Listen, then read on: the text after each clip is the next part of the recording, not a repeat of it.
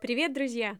Вы слушаете «Совы не то, чем кажутся» — культовый подкаст о культах. И с вами мы, его авторы и ведущие, Настя и Вика. Здесь мы рассказываем страшные сектантские истории из реальной жизни. Размышляем, как из благой идеи рождаются настоящие монстры, лидеры культов.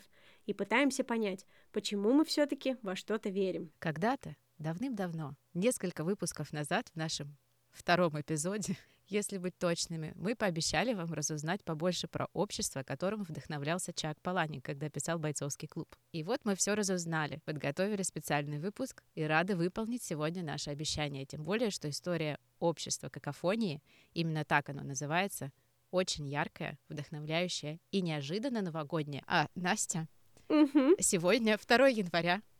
Я поздравляю тебя. Так выпьем же за это. Что, я вот готова. Кстати, я тоже, да. Коллега.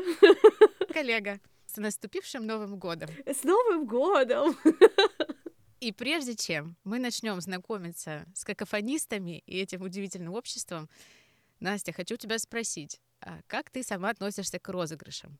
И разыгрывала ли ты сама кого-нибудь? Я нормально к этому отношусь. У меня был эпизод, когда мы с братом решили сделать сюрприз маме и приехать на ее юбилей 50-летний. И в каком-то смысле, на самом деле, это был розыгрыш, потому что мы, значит, договорились с папой. Кроме папы никто не знал, естественно.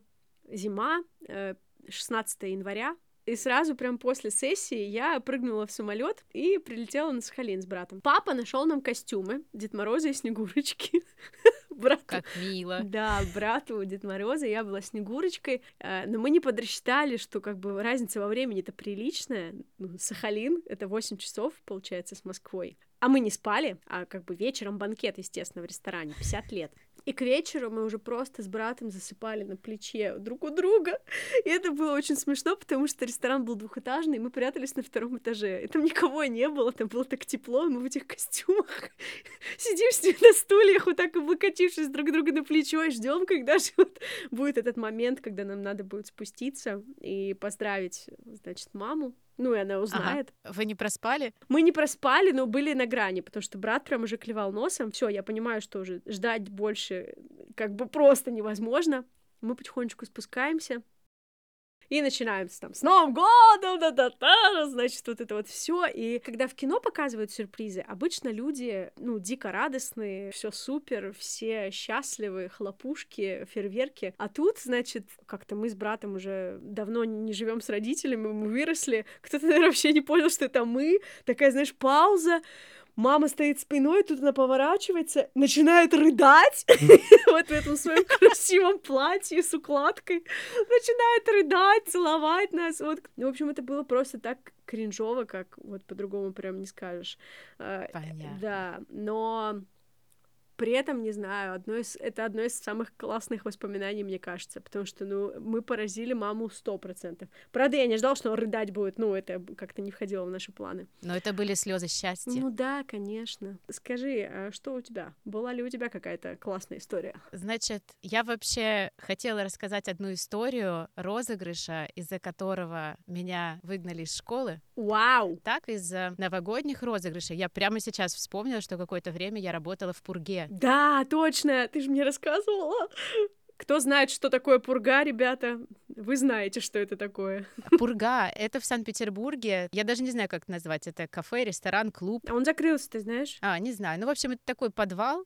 Идея этого заведения в том, что каждый вечер в 12 часов ночи там проходил Новый год. И Мгм. мы в костюмах, значит, снегурочек, зайцев там и так далее. Мы, по-моему, мы выходили в зал к людям где-то часов в 11.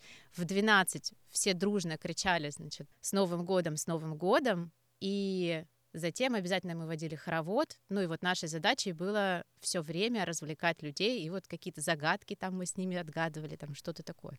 А ты зимой работала там? Ты знаешь, нет, я работала, по-моему, там осенью. Но я не очень долго. А у них же еще катер есть. Мне кажется, что да, был еще и катер. Я знаю, что мы там праздновали э, наш выпускной потом с театральной академией. Не, ну это уникальное место в каком-то смысле. Но я, к сожалению, там ни разу не была. Но я работала там рядом, кофейня, в которой я долго работала в Петербурге. Она прям находилась в соседнем здании от Пурги, поэтому вечером, когда мы выходили с работы, там только народ «Уху!» начинал гулять.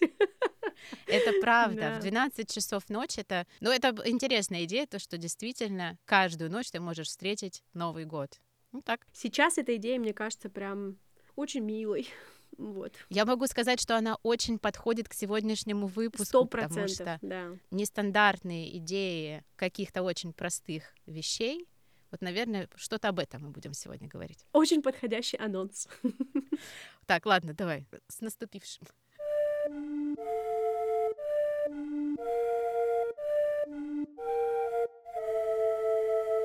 Как и все наши предыдущие истории, это начнется с одного человека. Только сегодняшний герой не тиран и не мошенник. Возможно, он был немного странный, но при этом никому не навредил, а наоборот, вдохновил огромное количество людей на творческий подход к жизни. Все началось с 70-х, когда Гэри Уорн открыл небольшое кафе в Сан-Франциско. Грот Гориллы был экспериментальным кафе. Гэри называл его игровой средой для взрослых. У каждого дня недели была своя тема. Вот некоторые из тех, что нам удалось найти. Экспертный вторник. Гэри приглашал эксперта из любой области, и тот отвечал на вопросы посетителей кафе. По средам Гэри проводил подобие групповой терапии с уклоном на взаимопонимание в парах. По субботам устраивали вечеринку приключения. Все посетители кафе должны были вместе переместиться в какое-то особое место, заранее подготовленное Гэри, а по воскресеньям в гроте Гориллы проходили необычные музыкальные концерты. Следом Гэри открыл магазин подержанных книг «Цирк души». Там он организовал книжный клуб, где любой желающий мог принять участие в чтении стихов в каких-нибудь необычных местах или на ходу во время путешествий. 2 января 1977 года, во время зимнего ливня в Сан-Франциско, родилась идея клуба самоубийц. Это произошло, когда четыре его основателя, Гэри Уорн и трое его друзей, Эдриан Берг, Дэвид Уоррен и Нэнси Пруссия, встретились у моста Золотые ворота на вершине стены, обращенной к Тихому океану. Как романтично. Волны шторма разбивались о камни, поднимались вверх по стене, а затем обрушивались на вершину, раскачивая цепи. Четверо основателей по очереди подбегали и держались за цепь, пока их хлестали волны. Если бы кто-то из них отпустил цепь, скорее всего, его или ее унесло бы в море. Пережив это испытание, четверо друзей-идиотов основали клуб самоубийц. Название имело исключительно художественный характер и было заимствовано из рассказов Роберта Стивенсона. Это тот самый, который написал «Остров сокровищ». Гэри всегда интересовала идея отказа от страха и изучения группового творчества, при котором человек мог бы сохранить личную идентичность. Гэри видел в клубе самоубийц путь к личностному росту через совместное развлечение. Впервые официально о клубе было объявлено в начале 1977 года. Гэри зарегистрировал его как курс при Communiversary, университете Сан-Франциско, входящий в движение свободных школ. В это время в США проходили массовые забастовки студентов, которые требовали бесплатного образования, и при некоторых университетах были организованы свободные школы. Устав клуба гласил Встречаемся регулярно, но в нестандартное время. Члены должны согласиться привести свои мирские дела в порядок и войти в настоящий мир хаоса, какофонии и темных сатурналей. И они также должны согласиться жить каждый день так, как если бы он был их последним, ибо он может им быть. Клуб будет исследовать неизведанные, экзотические, мрачные и волнующие жизненные события. Пустынные кладбища, штормы, пещеры, дома с привидениями, нацистские бары, фанатичные движения, полеты на воздушном шаре, трюки, разоблачения, подражания. Клуб будет существовать до конца нашей жизни. Боже, я обожаю это. Очень круто звучит. Но я вспомнила нашего этого Чака Дедерика с его сегодня первый день твоей оставшейся жизни. Именно, mm-hmm. да. Это одно и то же время. Да. Это все очень рядом, потому mm-hmm. что Чак Дедрик был в Лос-Анджелесе, в Калифорнии, mm-hmm. а эти ребята в Калифорнии, в Сан-Франциско. Да, да, да. Вот что-то у них там по побережью, да, происходило. Первая церемония посвящения началась со встречи примерно 50 новобранцев в книжном магазине «Цирк души». Там им завязали глаза и отвели к машинам, которые отвезли их в неизвестное место на побережье. Все еще с завязанными глазами им было приказано держаться за руки и идти по грунтовой тропе, преодолевать препятствия и, наконец, подниматься по песчаной дюне, где они вошли в подземный бункер. Наконец, глубоко внутри бункера им приказали снять повязки с глаз и разрешили зажечь спичку из представленной им пачки. В каждой пачке была только одна спичка, поэтому вскоре они снова оказались в темноте. Но им все же удалось вернуться к входу. Там Дэвид Уоррен провел церемонию, во время которой каждый участник прикасался к огню, полученному из двух бутылок со спиртом. Бутылки жизни и бутылки смерти. Поэты. Да, вообще. По правилам клуба, Любой участник мог предложить мероприятие, и оно размещалось в ежемесячной почтовой рассылке клуба Newsletter Чтобы покрыть расходы на печать своего календаря событий, общество ежегодно проводило три гаражные распродажи, при этом все товары выставлялись без ценников, и покупатель сам назначал цену. Кто-то платил меньше, но многие были готовы платить больше, чтобы поддержать организацию.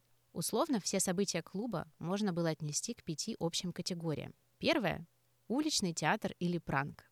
Одно из первых событий, которые они проводили, одно из гостиниц Сан-Франциско, супер дорогой красивой гостинице, когда посетители подходили к лифту, лифт открывался, и там стояли голые ребята, как будто они моются. Блин. В шапочках из-под душа, то есть лифт открывается, а ты как будто кому-то в душ зашел, и они кричали, как бы, а У нас в Москве был как-то кон- концерт в лифте, а тут просто, эх, вот, надо было голых музыкантов выпускать. Про голых. Значит, второй пранк у них был, они на таком старом трамвайчике, который из Сан-Франциско, который, знаешь, как на канатную дорогу немножко похож. Да-да-да. Они разделись и катались голиком и делали фотографии, открытки. Мгм. Фотографии в любом случае мы нашли, и их можно будет посмотреть у нас в социальных сетях. Вторая категория — продуманные игры в необычных местах. Например, кладбище, канализационные туннели, финансовый район поздно ночью. Это лишь некоторые из используемых мест. Я точно нашла, что они играли в бинго на кладбище животных. Третья категория — исследования.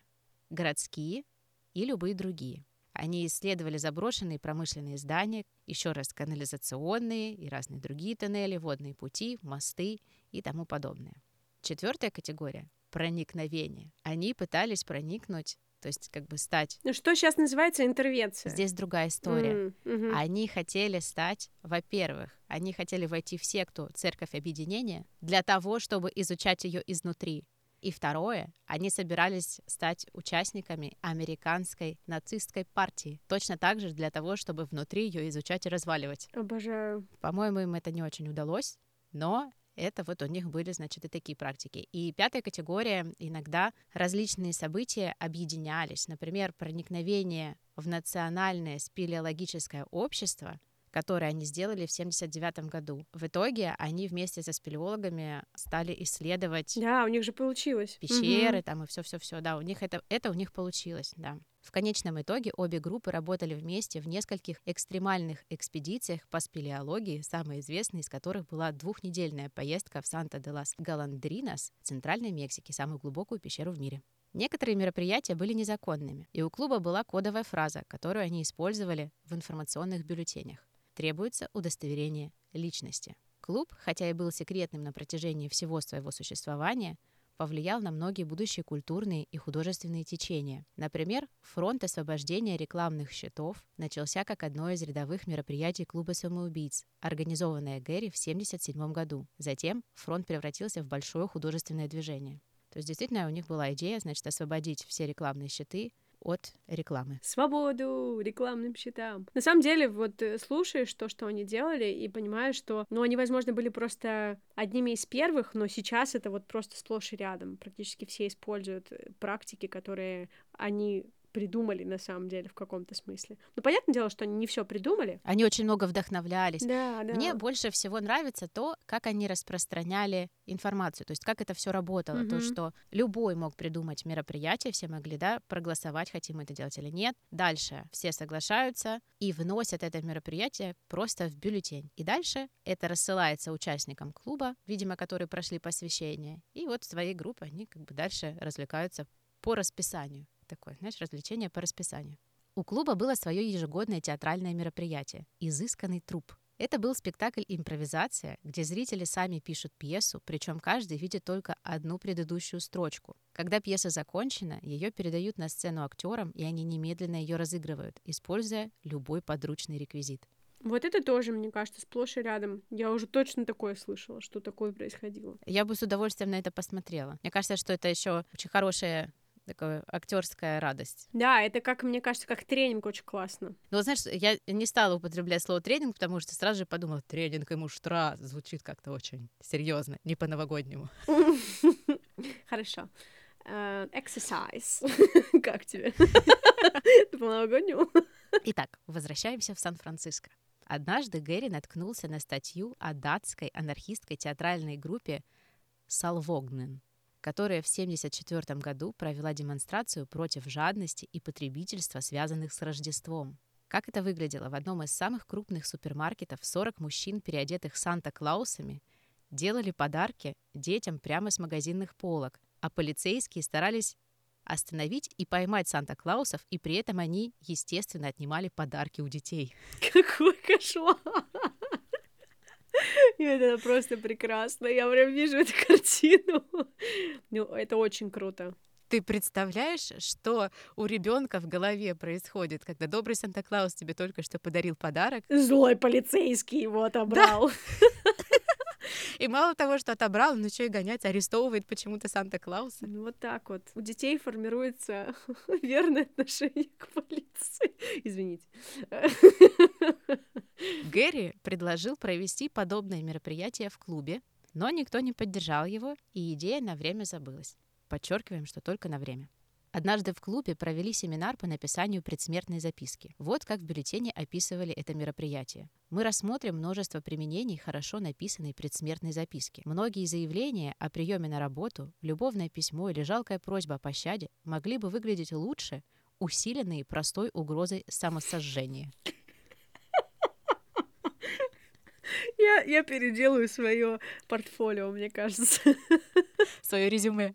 Если вы не возьмете меня, да. О, боже. Кроме того, даже если у человека есть здравый смысл избегать этого, возможно, трусливого метода выхода из реальности, стоит подготовить прощальный выстрел. Носите его всегда с собой, в случае пересечения с нетрезвым водителем, ревнивым соперником или падением карниза здания. На этом семинаре мы рассмотрим несколько известных примеров и доработаем наши собственные эпитафии. Принесите Примеры из жанра, которыми вы восхищаетесь, известные или малоизвестные. Не приносите с собой острые предметы, заряженное оружие и тому подобное. Акты насилия над собой будут строго пресекаться. Это прекрасно. Как тебе вообще эта идея э, писать предсмертную записку, вот как шутку? Я не знаю почему, но мне она очень нравится. Хотя кажется, что это вообще не для всех. Ну, в этот клуб должны вступать очень ментально устойчивые люди, потому что, ну, кого-то это может очень ну, стригернуть. Вот. Mm-hmm. Хотя я люблю такой подход, ироничный, но правда для кого-то это может быть, знаешь, в плохой момент их жизни, в тяжелый какой-то период, это может быть последним последней точкой, да, финальной. Я не думаю, что это может быть триггером. То есть мне кажется, что это какое-то, знаешь, какое-то мероприятие очень на любителя. То есть у кого-то это может сразу же вызвать резкое отторжение, и все, ну, тогда не надо ничего. То есть оно какое-то, знаешь, не ну, не может оставить равнодушным. Какая-то такая идея очень да. провокативная. Но вот ты бы, ты хочешь написать такую записку? Ну, я тебе говорю почему-то, но мне нравится эта идея. Хотя внутри меня сидит такой червячок, что ну как-то это странно немножко писать предсмертную записку. Но в качестве практики, может быть, какого-то, знаешь, здорового юмора, э, здорового, здоровой самоиронии э, по отношению к жизни, может быть, это вообще отлично. Если правда относиться к этому так. У меня просто есть к тебе предложение. Я думаю, что если ты все-таки решишься, угу. в качестве просто писательской тренировки мы можем с тобой написать такие записки и потом Давай! каким-нибудь образом поделиться. Все, я согласна. Если нам захочется. А может быть, вообще это будет очень приватно и только для нас с тобой.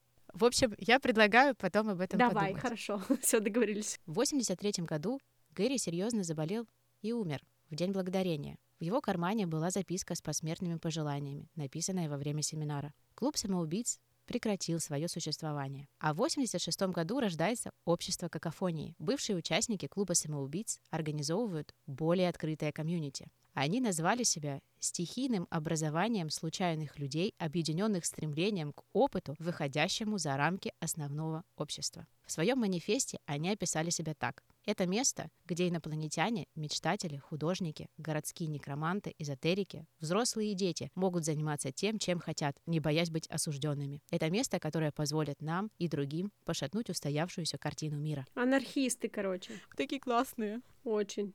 Собрание общества какофонии также строится вокруг розыгрышей и необычных событий. Они также издают ежемесячный информационный бюллетень, который рекламирует мероприятия какофонии, служит центром обмена информацией о местных странностях. И любой может провести любое мероприятие, если оно не носит религиозного, политического, коммерческого или опасного характера. Цель — это хаос и веселье. Первое событие, которое провели какофонисты, это стихийная уборка улиц. Да, вот они просто собрались вместе, вышли, прошлись по какой-то улице, собрали мусор и назвали это своим первым мероприятием. Они просто не знали про субботники. Второе событие — магазин теорий. Посетитель должен принести с собой странную теорию, деньги на пиво и свои лучшие вопросы. Как тебе т- такое вот мероприятие? Видимо, в баре проводили его, я вот единственное, что могу точно понять. Третье событие — официальная вечеринка в прачечной. Мужчины и женщины в вечерних костюмах пьют шампанское, танцуют и стирают. Это мое мероприятие. Я- Я хочу такое мероприятие. Кстати, знаешь, я подумала, у нас же сейчас в доме, в котором мы живем, прачечная в подвале для, она общая, типа на подъезд. И я вот подумала, может, нам устроить вечеринку в прачечной для соседей. Ну, вообще, выглядит круто. Я не уверена, то есть я не нашла фотографии с этого мероприятия, но когда я это прочитала, я прям увидела, как это круто выглядит. Вообще, я тоже. Я прям сразу захотела вот такую вечериночку. Единственное, что я подумала, что там, наверное, нужны очень хорошие колонки, потому что шумно вообще-то в прачечной. Ну да. Ну ладно, возьмем на вооружение, в общем. Одним из традиционных событий общества было атомное кафе. Идея была в том, что посетители могли встретиться после условного апокалипсиса и обсудить проблемы выживания. Вот как описывают организаторы одну из этих вечеринок. В третьем атомном кафе мы пробрались в семиэтажное заброшенное правительственное здание к югу от рынка в Сан-Франциско. Оно стояло заброшенным 14 лет. Там была большая складная дверь и пандус, по которому можно было спуститься, чтобы войти. Итак, сначала мы поднялись по пожарной лестнице, затем проникли через окно и захватили это здание. У нас было два арендованных грузовика. Мы собрали всех в баре в нескольких кварталах отсюда и погрузили их в кузов арендованных грузовиков. Поэтому никто не знал, куда они направляются. У нас были люди с рациями в зданиях через дорогу. Мы привезли грузовики, открыли двери и въехали в подвал этого огромного здания и причудливого постапокалиптического мира. Мы пригласили всех выйти из машин. У нас были свечи в мешках, освещавшие путь к огромной взрывозащищенной двери. Что такое свечи в мешках? Я Мгм. не знаю, как могут выглядеть свечи в мешках, которыми вот освещают. Так они же, может, просто у них было много свечей, и я подумала, они доставали их, и это... А, а я думала, что, знаешь, это какой-то агрегат. Ну, просто судя по фотографиям, Мгм. как выглядели даже те, кто просто посещал, ну, то есть были посетителями этого кафе, это все настолько необычно выглядело. Они же играли в этот постапокалиптический мир. Ну да. Да, и я думаю, какие-то свечи в мешках, интересно. Объекты, какие-то объекты. Нет, у меня более прозаичные мысли сразу были. Ну, достали свечки из мешков, зажгли. А нет, а я думала, что, знаешь, это какие-то мешки, облака, внутри которых свечи. Блин, а красиво, да. Нет, я думаю, что это очень огнеопасно. Я сразу подумала про вот эти фонарики, которые, знаешь, в небо запускают. Такие бумажные. Да, да. Ну, мгм. что-то вот, да. У них были свечи в мешках, освещавшие путь к огромной взрывозащищенной двери. И мы провели всех под землю. Их было около 120 человек. Мы открыли дверь, и внутри была живая музыка, дымовая машина, лазеры и свет. Это было невероятно. Из подвала дым поднимался на крышу. И так у нас была невероятная Просто невероятная вечеринка. Затем мы погрузили всех обратно в грузовики и покинули здание. И по сей день наши гости понятия не имеют, где они находились. Великолепно. Очень круто. Я бы хотела на такую вечеринку. И они проводили это мероприятие не один раз. Мгм. То есть это было повторяющееся мероприятие. Вот еще несколько акций. Бегущий лосось. Мой любимый, бегущий лосось, если честно, мой любимый, потому что Это гомерически картинки, смешно. еще раз мы приложим картинки в соцсетях, фотографии в смысле. Слушай, так мы можем и э, ссылку на видео прислать. Вообще да, Почему нет? точно. Ну, Да, давай, это давай стоит запомним это. того, да. И в огромных костюмах рыб, вот от головы до пяток, очень крутые костюмы рыб, прям вот по-серьезки сделаны хорошо. Какофонисты бегут во время марафона Да, против движения. как лосось на нерест. Да. Нет, это просто очень круто. Я подумала, что такие штуки, типа акционизм какой-то такой, Да. мне это вообще все очень-очень нравится. А, кроме бегущего лосося, был еще зомби-парад, распятие пасхального зайца. Э, Детям раздавали морковь и ругали родителей, что те дарят шоколад в этот день. Тоже очень смешно. Бедные дети. И еще раз, да, бинго на кладбище домашних животных. да. Мгм. Мгм. В Лос-Анджелесе также появился филиал общества какофонии. Они проводили такие мероприятия. Цементные объятия. Наполнили дюжину плюшевых мишек цементом и разместили их между обычными игрушками в магазинах. Подделали и штрих-коды, и ценники. И вот такие вот медвежата продавались. Интересно посмотреть на реакцию покупателей, конечно. Также клоуны против коммерции. Клоуны исследовали, до каких пор они могли оскорблять бизнесменов в деловом центре Лос-Анджелеса, прежде чем их арестуют. Вот это точно было в проекте «Разгром». Помнишь? да, Там я помню. Был эпизод, да, вот я думаю, что это точно вдохновлено. Дальше, значит, еще одна была акция с клоунами, клоунская аллея. По э, несколько человек в обычную бургерную стали заходить клоуны. Они рассаживались за столики, ели бургеры, пили пиво после тяжелого рабочего дня, а потом все вместе отправлялись отдыхать стриптиз-клуб. Я не могу. Ну что, клоуны тоже люди. Тоже люди, в конце концов. У них с клоунами, ты знаешь, было еще одно мероприятие, я Мгм. не нашла название этого мероприятия, но оно пошло не совсем по плану. Мгм. Они запланировали, что в обычный рейсовый автобус будут садиться по одному-два клоуна на каждой остановке. Они распределились, значит, на протяжении всего маршрута так по одному-два клоуна. И они думали, будет так смешно. Сначала зашел один, на следующей остановке второй там, и так далее. Но оказалось, что тот автобус, в который сел первый клоун, он был экспресс. Поэтому он миновал какое-то количество остановок, пропускал их просто. А, да-да-да. И тогда все эти клоуны, они ринулись бегом, значит, за этим автобусом. И на следующей остановке, на которой автобус, значит, останавливался, туда ввалилось уже огромное количество клоунов, и это совершенно было не, не похоже на тот розыгрыш, который они изначально затевали. Но вообще-то звучит все равно прикольно, даже если это не совсем то, что они планировали. Да, но я так понимаю, что вот клоунская эстетика очень им нравилась. Ну, есть в этом что-то. Но она такая странная, там такая есть дуальность. С одной стороны, это смешно, с другой стороны, страшно. Кто-то боится суперклонов. А бывают и грустные клоуны. А бывают и грустные клоуны, да. Но главные события какофонистов — это путешествия исследования. Они могли происходить на каяках, в городской канализации, на пляжах, в заброшенных зданиях. Важна была именно идея путешествия в зону. Что же это за зона? И вот здесь главный поворот, если честно, для меня. Это правда, я была в шоке, я не могла в это поверить. Одна из основательниц какофонии Кэрри Гелберт была фанаткой Тарковского и его фильма «Сталкер». Па-бам! Вот так вот, ребята. Поездки по зоне представляли собой многодневные исследовательские путешествия, задачей которых было познакомиться заново с уже известными пространствами. И да, первым мероприятием Burning Man в Black Rock City было путешествие по зоне, номер 4, если быть точными. Для тех, кто не знает. Вот это правда поворот.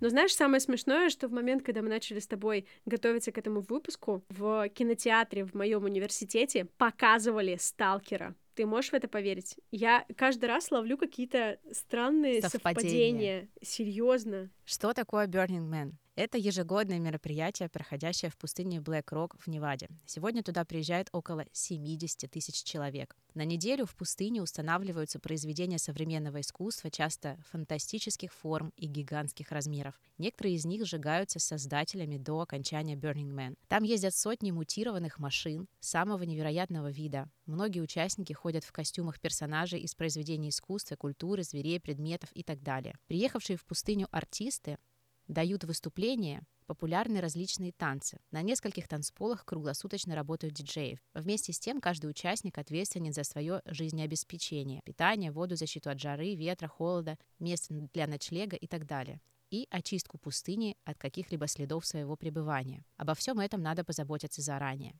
Burning Man начинается в последний понедельник августа в полночь и длится 8 дней. Последний день приходится на День труда, официальный праздник, отмечаемый в США, в первый понедельник сентября, выходной день для большинства организаций. Кульминация происходит в субботу после заката, когда сжигают огромную деревянную статую человека. Сейчас мы процитируем интервью с создателями какофонии и Burning Man Джоном Лоу и Майклом Микелем. Э, Ты не могла бы помочь мне, значит, процитировать интервью? Конечно, я вся к твоим услугам. Значит, э, Пожалуйста. цитируем интервью. Что отличало поездку в зону от других мероприятий общества какофонии? Разница в том, что вы отправляетесь в какое-то место на ночь. Вы отправлялись в путешествие. Итак, вы пошли в какое-то отдельное место и провели там ночь. Знаете, большинство мероприятий какафони длились час, два или три, а потом вы отправлялись домой. А вот путешествие в зону, туда вы отправляетесь в отдельное место и находитесь там более одного дня. Что такого особенного в конце 20 века, что сделало привлекательными эти исследовательские путешествия? Это было время, когда мы были погружены в потребительскую культуру, бомбардируемую рекламой, и людям не хватало настоящего опыта. У нас было телевидение, и оно все время ругало нас. У нас было не так много по-настоящему глубоких переживаний, которые мы могли бы прожить. И знаешь, идешь в кино, смотришь спорт, все пассивно. Так что мы были своего рода бунтом против культуры того времени, популярной культуры, и поэтому стали заниматься этими вещами, в первую очередь исследованиями городов. Как возникла первая поездка в зону и что вообще произошло? Каждый месяц всем участникам рассылался информационный бюллетень, в котором перечислялась дюжина другая мероприятий, которые вы могли бы провести. Любой мог указать, что на мероприятии можно сделать что угодно при условии, что он не взимает ничего, кроме затрат. Оно должно было быть некоммерческим, и принять участие в нем мог любой желающий. И это был один из принципов унаследованных Burning Man. Каждый может получить этот опыт. И вот мы поехали в маленький городок, пригород Лос-Анджелеса. В какой-то момент мне пришла в голову идея. Мы собираемся в какое-то отдельное место. Я видел фильм «Сталкер», так что у меня возникла идея пойти в отдельное место. Я приказал всем выйти из машин, нарисовал палкой линию на земле, и приказал всем выстроиться в ряд. И я сказал, мы отправляемся в другое место. Место, которое отличается от мира, к которому вы привыкли. Я попросил всех переступить черту. И это создает состояние ума, в котором вы действительно начинаете смотреть на вещи по-другому. Я принес с собой кучу белых лабораторных халатов и несколько научных инструментов. И мы сделали такой научно-исследовательский проект в этом маленьком городке. Я распечатала открытки фотографий, которые мы раздавали, а люди писали ответы на вопросы о городе. Обычно какие-то глупые вопросы. И некоторые из них потом рассылались по почте. И это было очень сюрреалистично. Это было так весело. Конец интервью. Первая вечеринка с сожжением человека проводилась в 1988 году на пляже Бейкер-Бич в Сан-Франциско. Но из года в год росло количество участников и величина самого деревянного человека. В 90-м на пляж приехала полиция и потребовала разрешения на мероприятие. Какофонистам удалось сохранить деревянного человека. В тот момент он был размером с четырехэтажное здание. Они разобрали его и стали подыскивать подходящее место для сжигания. Один из участников вспомнил про Блэк Рок. Когда-то давно это было соленое озеро. Теперь же оно превратилось в безжизненную пустыню, где иногда проходили экстравагантные мероприятия. Например, гигантский крокет, где игровой мяч был размером 2,5 метра в диаметре, а вместо молотков использовались пикапы. Было решено перенести мероприятие туда. С 92 года какофонисты стали проводить там фестиваль искусств.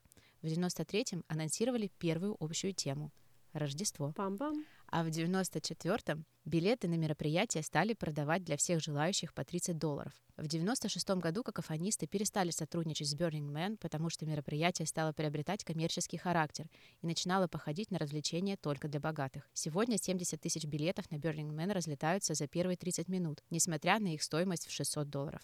Одно из основных правил — не оставлять за собой следов — было унаследовано еще от Гэри Уорна и его клуба «Самоубийц». Однажды в пятницу вечером в северном Портленде в 93 году друг Чака Паланика заметил листовку на телефонном столбе. Тики-кон – бесплатные свадьбы в стиле Вуду. Вечеринка проходила в небольшом баре «Алиби». В Портленде было не так много интересных мест, поэтому 31-летний Чак Паланик вместе с несколькими друзьями отправились на Вуду-свадьбу, которую организовывали местные какофонисты. Вот как сам Паланик описывает этот вечер. Далее следует наш с гуглом не художественный перевод. Э, мы пытались сохранить стиль автора, но могло не получиться. Итак, мы пошли в Алиби, пришли пораньше, заняли большой стол в центре событий и заказали напитки, которые подавались в керамических черепах в натуральную величину. Напитки дымились туманом из сухого льда, словно их смешал сумасшедший ученый. Я был в гавайской рубашке, на мне было ожерелье из ракушек пука. Что?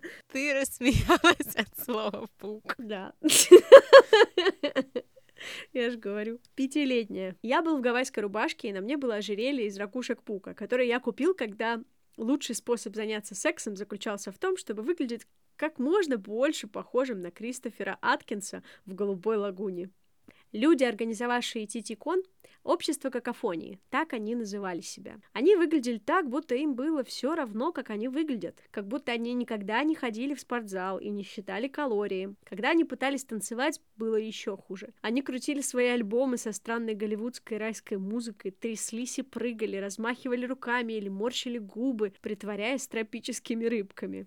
Эти люди из какафони были такими некрутыми, что даже я выглядел крутым. Боже мой, они были жалкими. Итак, мы с друзьями потягивали голубые Гавайи, и в течение часа были крутыми людьми, по крайней мере, по сравнению с теми, кто устраивал вечеринку. Но потом начали приходить настоящие крутые люди. Чуть позже, как всегда, они носили мини-юбки или джинсы Джордаш и насмехались надо всем, как всегда. Они захватили танцпол. Они взяли на себя все. На протяжении всей старшей школы я только притворялся, что болею на футбольных матчах. Пока толпа ревела, я просто открывал рот и закрывал рот, словно человек, подавившийся рыбной костью, и изображал аплодисменты. Если это делает меня мизантропом, я не в восторге от того, чтобы обожать и аплодировать людям, которых культура уже обожает. Пусть будет так. Итак, мы заняли стол в алиби, и тут его наводнили идеальные люди, превратившие странный вечер пятницы в очередной скучный конкурс красоты. Они позировали и красовались. Какофонистов оттесняли во все меньший и меньший угол, но они выстояли. Как и обещалось, кто-то начал проводить свадьбу Вуду. Знахарь Вуду с ожерельем из зубов животных стоял над толпой и скандировал какую-то чушь. Хотя толпа красивых людей этого даже не заметила. Они все продолжали пребывать, превращая Тики-кон в очередной банальный брачный ритуал. Действительно, разве не к этому все сводится для этих людей? Еще одна витрина для знакомств. Витрина хипстерского магазина, демонстрирующая чистую кожу и густые блестящие волосы, бицепсы и грудь, сиськи и бицепсы. Поза, поза, поза. Именно тогда произошло невозможное. Комната была забита сверх пожарных норм. Каждая молекула пригодного для дыхания воздуха вытеснена туманом Джорджо и Пола. Как раз в тот момент, когда казалось, что мы будем навсегда окружены этими утомительными ритуалами размножения, знахарь прекратил свою тарабарскую проповедь и швырнул пригоршню чего-то на головы в толпе. Этот комок чего-то рассыпался дождем на идеальные стрижки в стиле рокобили. Знахарь бросил еще пригоршню, и что-то более загадочное забрызгало толпу. Нечестивое помазанье. Один из мягких фрагментов шлепнулся на наш стол. И вот оно, увядший синий кишечник. Извилистая, длинная, влажного кишечника. Рядом с ним приземлилась крошечная легкая. Окровавленное сердце шлепнулось в Лонг-Айленд. Настоящая кровь в наших фальшивых черепах. Это были куриные кишки. Потроха наполнили воздух. Это был тот самый фильм «Кэрри». Еще одна деталь, которую вы никогда не узнаете из фильмов и интернета, это то, как пахнут вещи в реальной жизни. Пахло ужасно. Это была хипстерская давка. Бывшие красавцы и весельчаки карабкались и царапали друг друга в борьбе за выход. Аутсайдеры-неудачники заманили их и успешно провернули свою вуду-ловушку. Это был урок. Домашние развлечения против купленных в магазине. Настоящая крутость против видимой крутости. В конце концов, мизантропы победили. Звезды футбола были разгромлены. Это была какафони, и меня зацепило. Это был побег от беговой дорожки, когда нужно всегда хорошо выглядеть, всегда хорошо выглядеть и всегда выглядеть. В обществе какофонии можно принять ужасное. Что если мы поплывем на каяках по канализации? И несколько дней спустя люди создадут этот сценарий как новую, недолговечную реальность. Это была лаборатория для экспериментов с культурой и экспериментов над собой. Во многих отношениях это было моим вдохновением. Кайф. Так Чак Паланик стал частью общества какофонии. 20 декабря 1994 года какофонисты провели свой первый Санта-Кон в Сан-Франциско. 38 участников, одетых в костюмы Санта-Клаусов, встретились у праздничного катка. Они устроили бой снежками, а затем отправились маршем в бар местного отеля с криками «О-хо-хо!» О-хо-хо! В 1995 году в Санта-Коне приняли участие более 100 человек. Чем больше людей, тем больше алкоголя и смелости было среди участников. В конце ночи Джон Лоу приказал своим друзьям повесить его на уличном фонаре. В обычной жизни Джон работал воздушным артистом в цирке, поэтому повешение Санта-Клауса на столбе было выполнено с помощью профессиональных страховочных ремней. Фотографию повешенного Санты мы также оставили в наших социальных сетях. В декабре 1996 года Портландское отделение общества какофонии представило свою собственную версию события. Они назвали его «Санархия» от слов «Санта» и «Анархия». Фото Чака Паланика в костюме Санты также можно посмотреть в наших постах. Веб-сайт santarchy.com помог разрекламировать это мероприятие. С развитием интернета все больше людей узнавали о Сантаконе и привозили его в свой город. Нью-Йорк, Лондон, Лос-Анджелес и Токио — это лишь некоторые из городов, где сейчас проходит Сантакон. В 2013-м какофонисты выпустили книгу «Сказки общества какофонии». Паланик написал вступительное слово. Ее нет в электронном виде. Она не переведена на русский язык. И ее бумажную версию на английском я прямо сейчас держу в руках. Па-па-па-пам. А вот и новогодний подарочек. Для меня это, кстати, тоже подарочек. Я вот сейчас ее впервые вижу. Офигеть. Она неожиданно очень большая, тяжелая. Здесь очень много фотографий, и она очень крутая, мне кажется. В книге какофонисты рассказывают о многочисленных акциях и шутках, а также приводят свою систему 12 шагов для современных шутников, хаотичные принципы. И мы их сейчас для вас прочитаем. Нехудожественный перевод хаотичных принципов. Первое. Откажитесь от ожиданий. Убедитесь, что люди, которых вы разыгрываете, смогут переварить шутку, но не старайтесь предугадать их реакцию. Будете разочарованы. Второе. Примите то, что вы не можете контролировать все. Третье. Будьте шутником, а не садистом. Убедитесь, что у человека напротив тоже есть чувство юмора. Четвертое. Позвольте людям встретиться с их реальными эмоциями. Не расстраивайтесь, если вас ударят или, наоборот, проигнорируют. Пятое. Солидарность – это необходимость. Шестое. Действуйте до конца по заранее продуманному четкому плану. Седьмое. Чем креативнее идея, тем креативнее ее решение. Восьмое. Юмор также относителен, как и все остальное. Девятое. Страх – это состояние разума. Чаще всего наши страхи продиктованы чужим жизненным опытом. Десятое. У нас есть множество вещей, которыми мы можем рискнуть, кроме своих жизней. Одиннадцатое. У нас есть вымышленный опыт. Иногда нам кажется, что мы попробовали что-то, хотя на самом деле мы только наблюдали это. Двенадцатое. Удивляйтесь своим фантазиям и воплощайте их.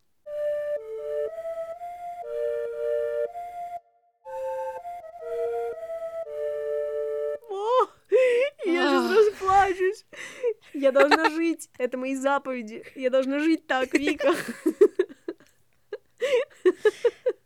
Ну, серьезно. Это так потрясающе, наивно, прекрасно, но при этом я чувствую в этом такую силу. В честь Нового года, Настя, Да. я хочу сейчас а, сделать тебе небольшой подарок. О, боже мой, в прямом эфире. Практически. А, Сейчас, одну минутку, я пересылаю тебе ссылку. Так, открылась. The Cacophony Society. Итак, это сайт какофонистов, и первое, что ты можешь увидеть, там написан их девиз. Я тебе предлагаю вступить, значит, в общество какофонистов прямо сейчас, потому что их девиз звучит так. Возможно, вы уже являетесь участником. А, я вижу, боже, я уже, я- Вика, так и есть. Настя, добро пожаловать в Какафони Society. О май гад! Я мембер. С Новым годом! Спасибо, Вика, это такой трогательный подарок. Ну все, ждите акцию э, в прачечной, я не знаю, в канализации. Я организую общество какофонии здесь, где я сейчас нахожусь. А, да, потрясающе. Очень, по-моему, вдохновляющая история. Абсолютно. Я в таком приподнятом настроении сейчас. Просто невероятно. И какое-то, знаешь, такое теплое ощущение вообще от их идеологии какой-то. Знаешь, она на самом деле такая жизнеутверждающая. Мгм. Так что, ребят, шутите, шалите и дурите. что, что еще можно пожелать в этом году? Ну а в следующем выпуске мы останемся в США. Вообще нас ждет очень интересный январь. Если вы хотите поддержать нашу работу, это можно сделать на платформах Boosty или Patreon. Там у нас есть три уровня подписки. Первый — «Сова в мешке». На этом уровне вы получите нашу аудиоблагодарность и какой-то маленький сюрприз от нас с Викой. Вот. В этот раз это будут фотографии того самого перформанса, о котором я рассказывала во втором выпуске. Перформанс э, со стрижкой. Да, Мгм. очень важно. Все ли поняли? Там можно увидеть лысую 19-летнюю Настю. Да, все ли вы поняли? Будут личные фотографии, вы поймете, как я выгляжу. Итак, второй уровень подписки — «Сова на коне». За вашу поддержку вы получите аудиоблагодарность, плюс сюрприз и плюс бонусный выпуск. Один раз в два месяца. 31 декабря, как и обещали, мы выложили наш первый бонус — еще одну жуткую южнокорейскую секту. И третий уровень — хрустальная сова. Здесь вы получите все то же самое и плюс к вашей карме. Этот уровень для тех, кто хочет поддержать нас немного больше. Спасибо, что слушаете нас. Подписывайтесь на наши социальные сети, пишите в директ, оставляйте комментарии, ставьте оценки. Вы этим очень нас мотивируете работать дальше. Если вы хотите поделиться личной историей, пишите нам на почту. Мы обязательно включим ее в подходящий по теме эпизод. Ссылка на почту будет на всех платформах. И вы слушали «Совы не то, чем кажутся» культовый подкаст о культах для фанатов но не фанатиков. С вами были мы, Вика и Настя. Встретимся через две недели. Всем пока! Услышимся!